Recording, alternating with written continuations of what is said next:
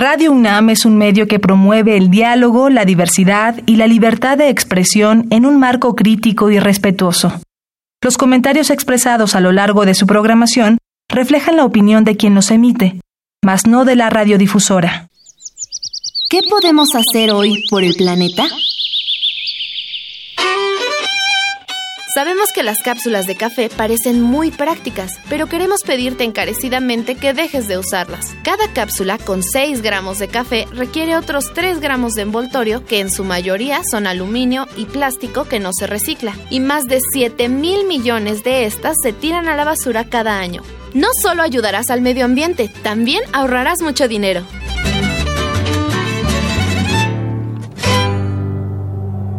Habitare Hola ecofilos, ¿cómo están? Bienvenidos una semana más a Habitare. Este es el espacio de la Agenda Ambiental Inaplazable en Radio UNAM. Mi nombre es Mariana Vega y me encuentro como cada semana con la doctora Clementina Equigua. Hola, ¿cómo están todos? Bienvenidos. El día de hoy vamos a tener un tema que es bastante interesante, a mí me llama la atención, que es sobre biología del cultivo de frijoles. Y nos acompaña la licenciada Guadalupe Vázquez Solís. Bienvenida, licenciada. Hola, muchas gracias por la invitación gracias por la oportunidad que nos dan para compartir lo que hacemos dentro de los laboratorios, dentro de la, la, ciencia y poder compartirla con, con todos ustedes para que se sepa más o menos qué es lo que hacemos y cómo podemos aplicarlo a, a, la vida diaria, a las actividades cotidianas y cómo estamos incidiendo ante problemáticas ambientales, sociales importantísimas a nivel mundial y, y nacional, por supuesto. Muy bien, pues muchas gracias. Gracias, doctora, y comenzamos con Habitare, Agenda Ambiental Inaplazable. El Instituto de Ecología de la UNAM y Radio UNAM presentan Toma segundos destruir lo que ha crecido en años. Toma horas devastar lo que se ha formado en siglos. Tomar acciones para rescatar nuestro ambiente solo requiere un cambio de conciencia. Habitare. Agenda ambiental inaplazable. Ciencia, acciones y reacciones para rescatar nuestro planeta. Nuestra, casa.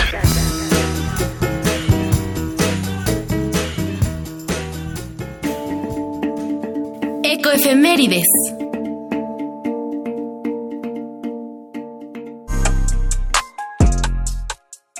29 de agosto, Día Internacional contra los Ensayos Nucleares.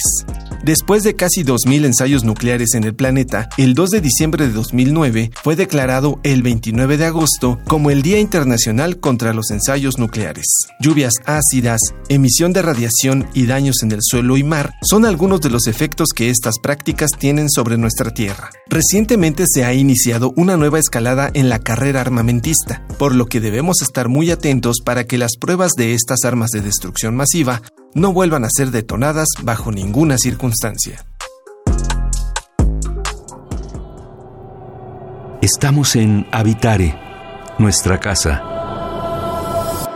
Gracias por seguir con nosotros en Habitare. Vamos iniciando. Cuéntanos, por favor, doctora Clementina, un poco más acerca de nuestra invitada. Tenemos a Guadalupe, a Guadalupe Vázquez Solís, que ella es estudiante del Instituto de Ecología. Ella hizo su licenciatura en Ciencias de la Tierra en la Facultad de Ciencias del UNAM y ahora está por eh, iniciar su maestría. Esperemos que todo funcione bien y que entre a hacer su maestría.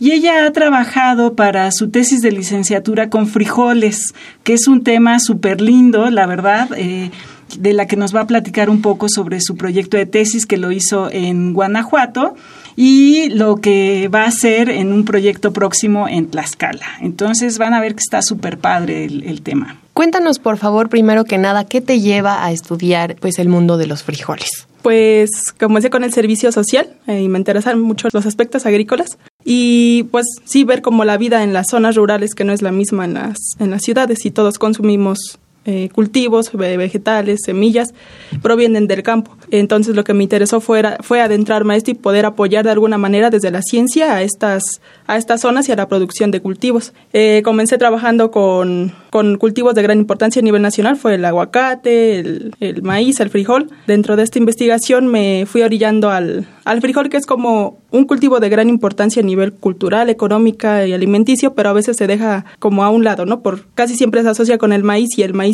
pues sí, se han hecho varias investigaciones y al frijol siento que aún hace falta un poco adentrarse a este campo. Y pues fue como, como mi principal interés, ¿no? Adentrarme al frijol y más aunque es un cultivo que o un alimento, ¿no? que siempre existe en cada uno de los hogares, ¿no? Por ejemplo, en lo personal lo consumo al diario. Es como el corazón del hogar, ¿no? Si le preguntas casi a cualquier mexicano, todos tienen su receta favorita o el ritual favorito, la olla favorita, entonces es, es realmente muy importante. Exacto, y además que bueno, pensándolo ahora en esta oferta que tú dices y siendo un alimento que consumimos pues todo el tiempo, no existe un solo tipo de frijol, ¿es cierto? es cierto que existen, al menos en México, hay cerca de 60 variedades que se cultivan y de ellos son cinco las que se han domesticado con en mayor medida y de estas cinco especies pues existen un montón de variedades, ¿no? Como vemos en los mercados los diferentes colores, texturas, tamaños que existen en el frijol y a veces desconocemos lo que hay detrás de estas de estas semillas. Una cosa que tiene muy interesante el frijol es que es un cultivo que se hace asociado con el maíz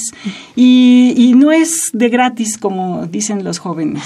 es se hace porque cuando siembras el maíz con el frijol, el frijol por las características biológicas que tiene le aporta ciertos nutrientes al maíz y al bueno al mismo frijol. Entonces es eh, a veces decimos que es un eh, fertilizante natural. Entonces es, es, muy bonito esta, esta idea que es prehispánica y a estos sistemas les llaman sistemas agroecológicos. Cuéntanos un poquito, Lupita, ¿qué es esto de un sistema agroecológico? Pues al hablar de un sistema agroecológico me tengo que retomar un poco hacia la agroecología, que se puede o se ha definido más bien como una ciencia, como un movimiento o como eh, un conjunto de prácticas. Cualquiera de las tres formas en las que lo veamos se se basan en los principios ecológicos para tratar de llevar un manejo adecuado en los sistemas agrícolas. Y son estos, eh, estas prácticas las que llevan a que haya una mayor conservación de los recursos naturales dentro de las zonas rurales, una mayor producción, que es lo que se espera cada uno de los productores y campesinos, también que haya una justicia social y que se fortalezca un poco la identidad cultural y la economía dentro de estas zonas. Entonces, como todo este conjunto de, de prácticas, son los que nos llevan a los sistemas para tratar de fomentar la producción y, por otro lado, la conservación de los sistemas. Claro, porque los, los cultivos eh, industrializados o de gran escala pues no aprovechan estas cualidades de cada planta que está en ese microecosistema y entonces necesita suplementarlo con pesticidas o con eh, fertilizantes y eso lo hace mucho más caro y a lo mejor mucho menos saludable, ¿no? Porque no sabemos qué es lo que llega a nuestro organismo. Por supuesto. Y para ubicarnos un poco, Guadalupe, por favor, cuéntanos en qué regiones o en qué zonas en nuestro país estudias el frijol o su producción. Pues para la tesis de licenciatura, el proyecto lo realizamos en, en Guanajuato. En dos, Guanajuato es uno de los estados donde se produce, uno de los estados, perdón, donde se produce la mayor cantidad de frijol a nivel nacional.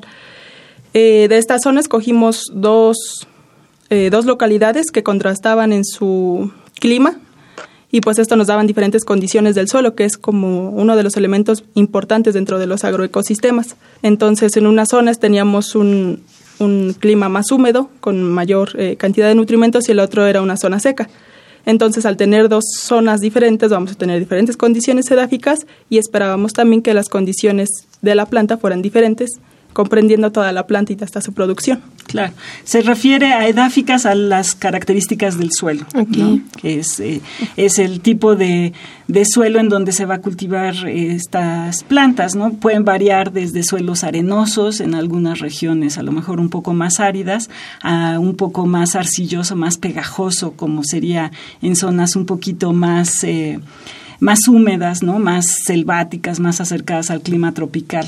Por supuesto. Y cuéntanos, Guadalupe, acerca de estas regiones, lo que mencionas al inicio, que te llama la atención también esta, este aspecto cultural que tiene el frijol como importancia en México. Me gustaría que nos platiques si existe algún riesgo que amenace el cultivo de frijol o la conservación de la especie o algo parecido. Pues en los aspectos culturales eh, muchas veces se da como la elección de ciertas variedades por diferentes eh, usos que se les da o características que son deseables dentro de la localidad, ¿no? Por ejemplo, la textura o, o el principal que es el tiempo de cocción. Si una variedad se cose más rápido que la otra, pues la van a escoger, sobre todo en zonas urbanas porque pues vivimos a prisa, ¿no? Lo que falta es tiempo. Claro. Entonces queremos un, una variedad que se cosa rápido para tenerlo a la mano y comer. Entonces creo que es una de los principales eh, limitantes dentro de de la conservación del frijol, además del consumo que se da de otros eh, otras especies que vienen de fuera, otros eh, cultivos, ¿no? como los importados, y se menosprecia un poco a las eh, localidades, a las variedades locales dentro de, de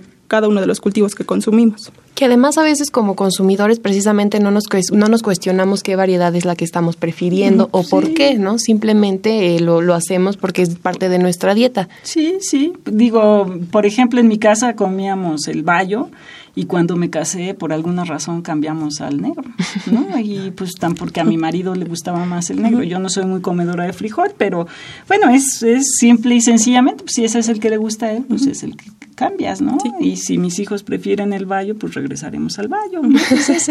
es, la exacto, ¿no? Es la costumbre, efectivamente. Exacto, y en ese punto también está la otra parte, esto que, que, Clementina tenía en mente sobre de qué le sirve entonces a la otra mitad, a un campesino que está en la producción y que lo tiene como también un ingreso, de qué le sirve conocer las características del tipo de frijol que está produciendo.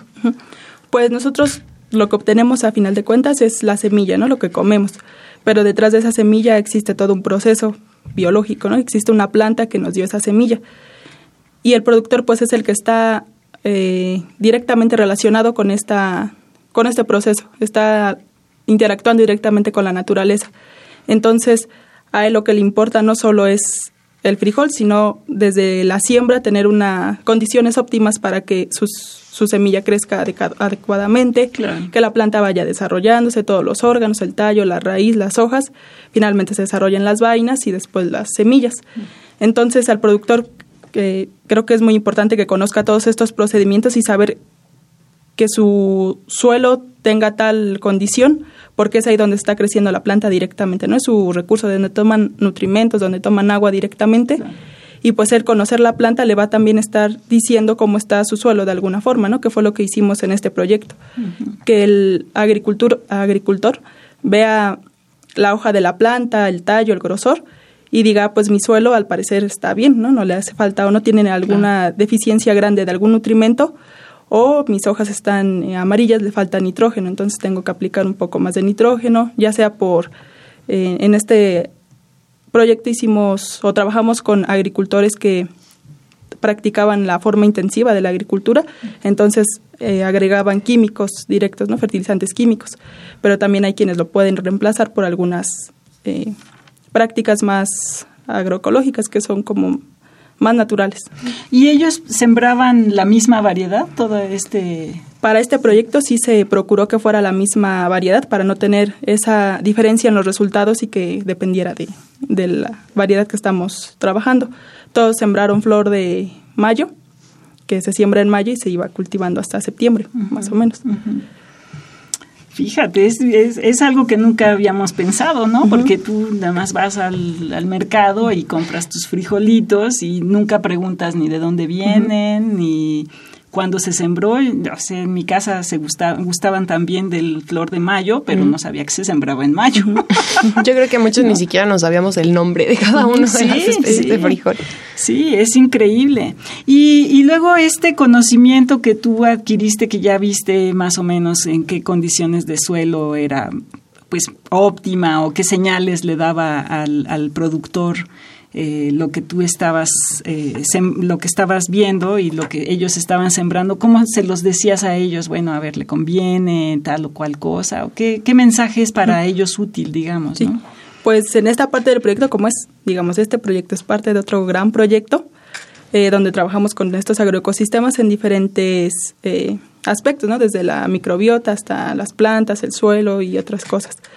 Entonces es como la parte que nos falta, ¿no? Integrar toda la información e ir con el productor para darle a conocer esta información que también ellos fueron parte, ¿no? Porque ellos eh, sembraron la semilla, la llevaron el crecimiento de la planta y la cosecharon. Entonces tenemos que regresar con ellos en algún momento y, y compartir esta información, pero eh, pues sí, se va a llegar con, al menos de esta parte del, del proyecto, a proponerle las características de la planta que ellos les pudieran servir para monitorear su parcela, ¿no? Y saber qué tal está su suelo, qué tal están creciendo sus plantas y que al final les influye en la productividad de cada uno de los cultivos. Entonces no solo es llegar y darles la información, sino tener una retroalimentación con ellos, ¿no? Hablar con ellos, platicarlo, que ellos nos, den, nos digan si ya utilizaban esta, este aspecto de la planta para darse una idea de cómo estaba creciendo sus plantas o, si de plano no las habían contemplado y pues tratar de integrar su conocimiento, el conocimiento tradicional que es como muy importante y el conocimiento que hacemos desde la academia. Y ese punto es el más interesante, me gustaría que regresando de una pequeña pausa que tenemos que hacer, Guadalupe, nos comentes eso, justamente cómo se mezclan los conocimientos que además es muy necesario mantenerlo. Vamos a escuchar la cápsula sobre cambio climático y regresamos. Cambio climático. Por definición, un recurso renovable es un recurso natural que puede autorregenerarse a una velocidad superior a la del consumo humano. Ejemplos de lo anterior serían agua dulce, madera, biomasa, entre otros. La huella ecológica suma todas las demandas competitivas de las personas por áreas productivas, que incluyen alimentos, madera, fibras, captura de carbono e implantación de infraestructura. Actualmente, las emisiones de carbono representan el 60% de la huella ecológica de la humanidad.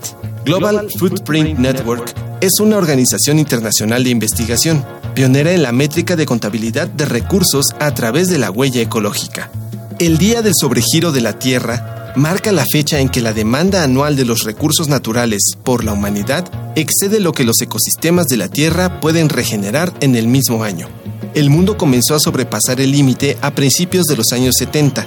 Para 1997, el día era a fines de septiembre, y este año fue el 29 de julio, siendo la fecha más temprana hasta ahora. Explicado de otra manera, actualmente la humanidad usa la naturaleza 1.75 veces más rápido de lo que los ecosistemas pueden regenerarse. Para cubrir estas necesidades, necesitaríamos utilizar 1.75 planetas Tierra. 1.75 planetas Tierra. Las consecuencias de este sobregiro ecológico global son cada vez más evidentes. Escasez de agua, erosión del suelo, pérdida de biodiversidad y acumulación de dióxido de carbono en la atmósfera, lo que provoca sequías, incendios forestales y huracanes más severos. Es momento de poner manos a la obra para revertir esta tendencia. Si retrocediéramos el día del sobregiro de la Tierra cinco días al año, volveríamos a utilizar los recursos de menos de un planeta para el año 2050. Estamos en Habitare, nuestra casa.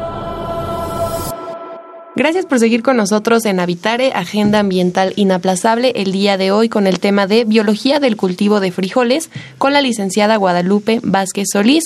Doctora Clementina, ya hemos escuchado algo bastante interesante. Está súper padre porque, pues sí, no pensamos que cultivar los frijoles es algo que requiere mucho conocimiento pero que este, de este conocimiento tenemos que rescatar algunos, algunos detalles para poderlos eh, mejorar hacia el futuro. Tenemos que alimentar a población más creciente y estamos viviendo condiciones más adversas, como por ejemplo con el cambio climático, todo lo que se viene encima, ¿no? Por supuesto. Cuéntanos, por favor, Guadalupe, cómo es que influye esta convergencia que nos mencionabas de conocimiento tradicional con un conocimiento científico. ¿Se acoplan o qué es lo que ocurre ahí? Pues sí, principalmente es integrar, tratar de integrar estos dos conocimientos que muchas veces van por el mismo camino, pero con perspectivas diferentes, ¿no? Y desde caminos diferentes.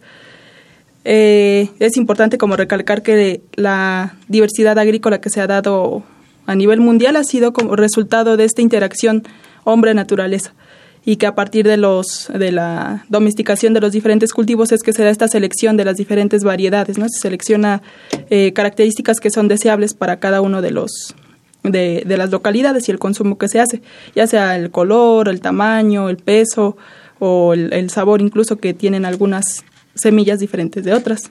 Entonces, de, esa, de ese experimento, de ese aprendizaje experimental es que se va dando toda esta gran diversidad agrícola y del que podemos eh, aprender directamente, ¿no? Uno, un campesino aprende directamente de lo que va haciendo y también nosotros por parte de las ciencias que vamos a, a ver cómo, cómo se dan estas interacciones entre los diferentes elementos de un agroecosistema, como lo que hicimos en el proyecto que fue ver cómo el suelo estaba afectando a la planta desde, desde la parte eh, nutricional, ¿no? Cómo estaba desarrollándose esta planta desde los diferentes órganos y ver que el suelo juega un papel muy importante que a veces no, no se ve, o sea, no lo vemos directamente o a lo mejor eh, de alguna forma sabemos que está, pero no, no sabemos todas las interacciones que tiene con el cultivo, con la planta y todo lo que puede influir en, en su crecimiento. No Solo se da desde que germina la semilla y todo este proceso que van requiriendo nutrimentos, requieren agua y lo van tomando del suelo directamente.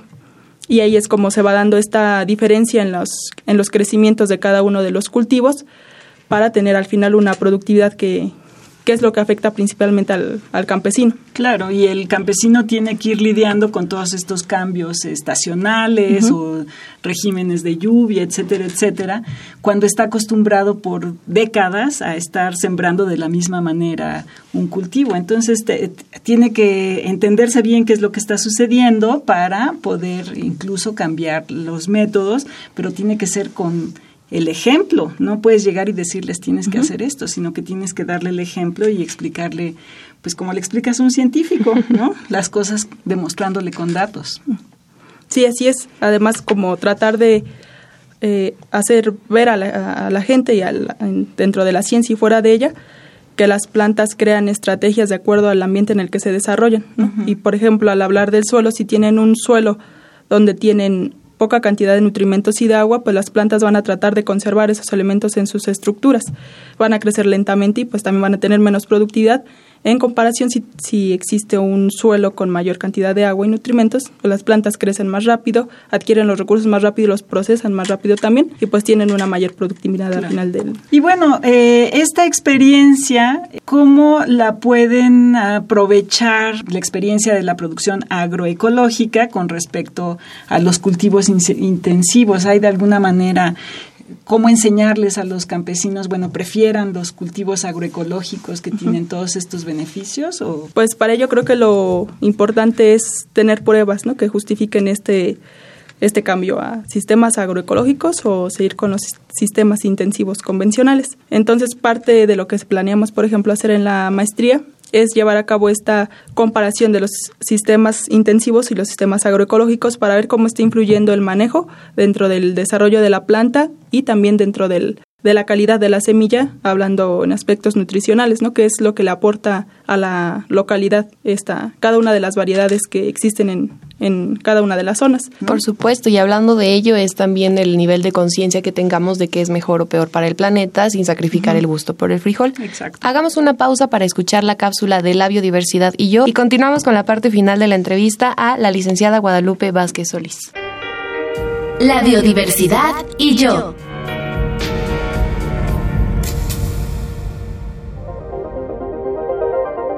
El comercio de objetos como pieles, plumas, plantas y diversas partes de origen animal o vegetal ha llevado a muchos organismos a la extinción o al borde de ella.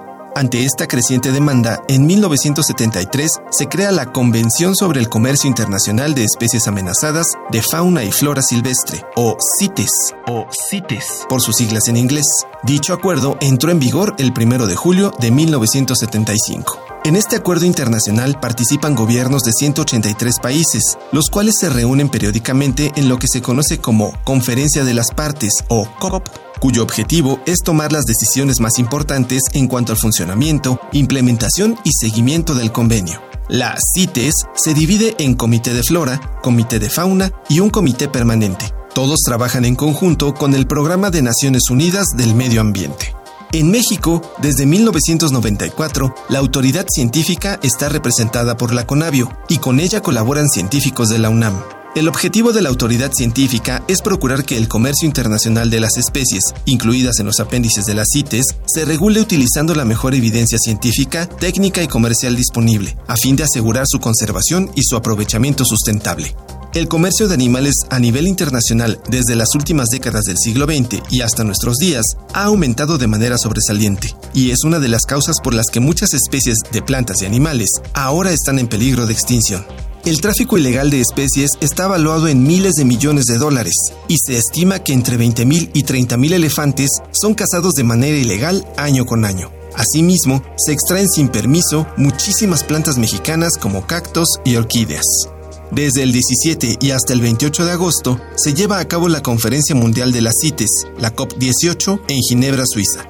Dentro de los temas que se discuten, es de interés particular para proteger la biodiversidad de México la regulación del comercio de varias especies de tiburones y de varias especies de árboles conocidos como palo de rosa, que pertenecen al género Dalbergia. Escuchas Habitare, Agenda Ambiental Inaplazable. Bueno, ecófilos, estamos por finalizar Habitare, Agenda Ambiental Inaplazable. Clementina. Pues a mí me gustaría más bien que nos platicara Lupita, como qué mensaje podemos llevar para la gente que consume frijoles, o sea, para todos los mexicanos, por un lado, y por otro lado, qué mensaje podemos llevar para los mismos productores. Lo importante dentro de cualquier cultivo que se trabaje es tener esa conciencia, ¿no? Esa, hacer esa reflexión de que todo lo que comemos viene de alguna parte, ¿no? Y pues en esta en este aspecto viene desde el campo, desde una parcela en el que se trabaja días enteros, sea el clima que sea. Condiciones muy, muy adversas, claro. Sea el, día que sea el campesino está trabajando y está al pendiente de cada una de sus plantas, ver cómo está desarrollando, si ya tiene plagas, si no tiene. Entonces, para nosotros, eh, dentro de las zonas urbanas, es tratar de valorar ese trabajo que hay detrás, tratar de consumirlo local, ¿no? En los tianguis, en los mercados, ir y conocer las variedades que existen, ¿no? Preguntarle a la gente que los vende, porque ellos saben de dónde vienen, claro. Sí, de dónde vienen, de cómo los cultivan, ¿no? Porque hasta ahí podemos, si nos dicen, no, pues los cultivo eh, de manera agroecológica, al menos ellos ya algunos ya tienen, algunas localidades ya tienen como esa perspectiva, ¿no? De claro, qué padre. Por supuesto, y sobre todo rescatando el mensaje final que das de decir que no, los productos no vienen de la nada, no aparecen en el estante como si nada. Y otra de las recomendaciones es pagar un precio justo. Digo, si lo pagamos por una lata que viene de otros lados, que además no sabe igual, pagarle a las personas que lo cosechan localmente. Licenciada Guadalupe Vázquez Solís, muchas gracias por habernos acompañado en Habitare. Sí, muchas gracias a ustedes por la invitación y la oportunidad que me dieron. Mil gracias. Nos queda a nosotros agradecer al Instituto de Ecología de la UNAM y a Radio UNAM. En los controles técnicos estuvieron Miguel Ángel Ferrini y Ricardo Senior. En la asistencia, Carmen Sumaya y Flor Canchola. En información, Gaby Jiménez Casas y Aranza Torres. Producción, Paco Ángeles. Y en las voces los acompañamos Clementina Kiwa y Mariana Vega. Nos escuchamos en el siguiente Habitare. ¿Qué podemos hacer hoy por el planeta? Las toallitas húmedas se han convertido en un grave problema ambiental debido a que sus tejidos no se desintegran con facilidad, por lo tanto no son biodegradables como el papel. Te recomendamos sustituir su consumo por trozos de tela que puedes lavar muchas veces. Y por favor, jamás deseches una toallita húmeda por el inodoro.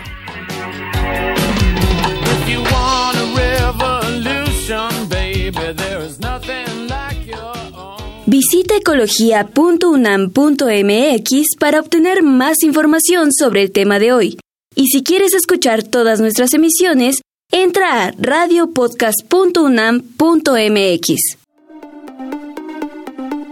Radio UNAM y el Instituto de Ecología de la UNAM presentaron Habitare, Agenda Ambiental Inaplazable